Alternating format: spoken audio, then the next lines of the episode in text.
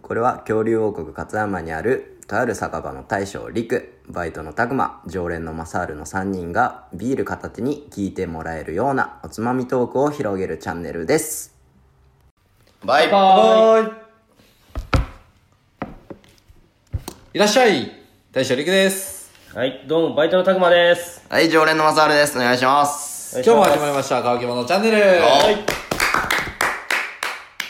はい、今日も朝の収録となってます、あはい、りがとうございますテンション上げていってください、はい開けていきます。はい今日のお題は、えー最近はい体験した初体験、はいああなるほどねなんかありますかありますよ、僕は。おじゃあ拓磨くんはい。僕最近、映画館で、うんはホラー映画を初めて見て、いはいはいなるはいいやまあ、どっちかっていうとホラー映画とか苦手な方をやったから、う DVD では見れても、あんま映画館では見たくないって流行って、うまあ最近デビューしました。えで、何見たかっつうと、まあ、最近流行ってる、事故物件あー怖い間取りっていう映画なんですけど、亀梨こさんれまあどんな映画、そうそうそうそう、亀梨和也の。まあ、事故物件住みます芸人、松原谷志さんって知ってますその聞いたことある映画が出るってなってあーなんかやろ番組に出てたとかそんなで感じそれまで全然知らなかったや全然知らん。ん俺も知らなかったんやけど、まあその人がまあ9件の事故物件に住んだ実体験を記したノンフィクションホラー映画うんっうんてうん感じなんですけど、まあ、結論から言うと、そんな怖くなかった。ねあそうななんか結構広告とか見てる感そうそうじそうねだから怖いんやろなとそう思っ見てたいなと思ってたんやけどそんなに怖くはなかったかな、うんそのえ演出の仕方とかなんかもしれんけどでまあネタバレちょっとしてまうとなんかクライマックスシーンとかでそのちょっとバトルもんみたいになって思ってあそうなのえでもその霊と人間での念の打ち合いみたいなはちょあっとでなんもか一応ノンフィクションだよノンフィクションまあストーリーは多分そうなんやと思うんやけどだからそのバト演ル出やろとな、なんか冷めるなそれそう うんうん、でなんじゃこれみたいな感じになって、うーんまあでもまあただやっぱり家で DVD で見るより映画で見る方が音とかの迫力はあるからあーなるやっほぱどねビビるし、なるほどねまあ、それ以上怖い映画やとちょっと僕もちびってたかなっていうまあこれでホラー映画デビューしたんで、まあ、これから僕 SF とかアクション系ばっか見てたんでちうょんっとホラー映画も一人で見に行こうかなってまた新しいジャンルを開拓したと、はいそんな感じですいいっすねうんマサールある最近ねその僕は初体験っていうか、まあ、ちょっとはい初めて取り入れたというかやん取り入れた、うん、ことなんやけど、うん結構もう有名になってきてると思うんやけどオーディオブックをはいはいはいはい、最近初めて聞いたんうんうんで Amazon のオーディオブックでやってるオーディブルっていうのがあってうんなんか結構 YouTube とか見てるとおすすめしてるし人が結構いるから、うんやってみようと思って、Amazon でオーディブルっていうのを取ったんで、うんだから Amazon のオーディブルって、ね、初めて契約したら1ヶ月間は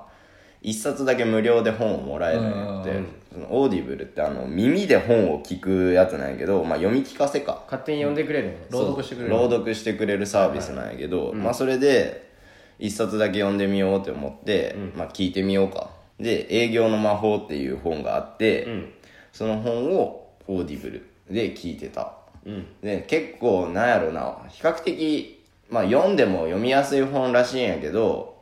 その耳で聞くとより入ってくるというかうんうん聞きやすいようにそのオーディブルのせ、声優さんも上手で、うんうんそうやな私その方が聞きやすいもんなうん、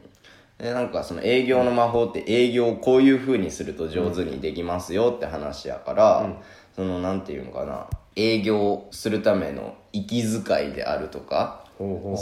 そのなんかそういうのも多分文字やとなかなか伝わりにくいところもやっぱ音声になってるかうらん、なるほどね、うん、聞きやすいなって思って、もうスーッと2時間ぐらいのエピソードになってるのかなその、やけどスーッと聞いてけたし、あと多分このヒマラヤもとかもそうやと思うんやけど、結構通勤の時間に聞いてて、そうやな多いな、うん、だからなんていうのかなその合間合間に本を読める感覚でなんかしながら聞けるもんうね、ん、から結構しかもその内容も僕的に面白かったからもう23、週もっとしてるかな3週ぐらいめっちゃ聞いてるなうん聞いててそのやっぱタイトルごとにも分かれてるからここの話もう一回聞きたいなああねあーうん便利やな、うんいやで結構重宝してるから他のオーディオブックもちょっと今度買ってみようかなとかって思ってます、るおー僕はちょっと、本当些細なことなんですけどどはい初めてこの間越前クラゲを触ったっていうおお触れるの越前クラゲ皆さん知ってます、なんていうかやつでしょ、うん、めっちゃでかいんですけおど、ーまあ、福井県やったらニュースとかにもなったりするんで、分かる方結構いると思うんですけどあのーこの間福井の松島水族館なんに行っかたん言でっすてたな、うんはいおそしたらあの越前クラゲを触れるブースがあって、うんうんうんまあ、もちろんちょっともう死んでる個体ですけどああそうなんやうんで優しく触ってくださいってうんうん書いてあって、まあ強めに触るとやっぱ破けちゃうんで、うんうん、クラゲって弱いんでで実際触ってみたんですけど、どんなのめっちゃなんかゼラチンをガチガチに固めたような感じへーでさらにちょっと表面若干ザラザラしてるかあなそうなんやうんまあちょっとだけぬるってしたかな、うーん一回俺もなんか海に打ち上げられてるちっちゃいクラゲを触ったことあるんやけいやどそれ危なくいなやいでも死んでると思うんやけえど死んでても毒とかあるんじゃないかなやばいんかなまあちょっと触ってないけどまあ、ゼラチンみたいな感じやった、うんそれはへーでなんかまあそういう海洋生物ってあんまり素手で触る機会がなかったから、まあないわななかなか、なんかよくドクターフィッシュとかは、うんうんうん気持ちいいよな、うん、なんかいろんなところ、いろんな水族館に置いてあるとかさ、あるけどさクラゲ触る機会って全然ないでってかある意味新鮮やったかな、いいなもうぜひ、まあ、福井来たら松島水族館行ったらクラゲ触れますんではい、他にもなんかタコといろか、んなのあるなうん、サメもいるしああサメサメってあのちっちゃいいやつねサメ肌を触れるあと人手とはカニも触れるしあと何エイいたもかいなかなったあエイもいただよなあとはカメに餌やりしたりとか、でまあいろんな体験ができる場所なんで、うんまあ、ちょっとおすすめの場所みたいな感じになっちゃいましたけど、はいぜひ行ってみるといいかなと思います、あとはですねうんもうこれは初体験したわけじゃないんですけど今度するっていうことで、今度ちょっと、まあ、嫁が、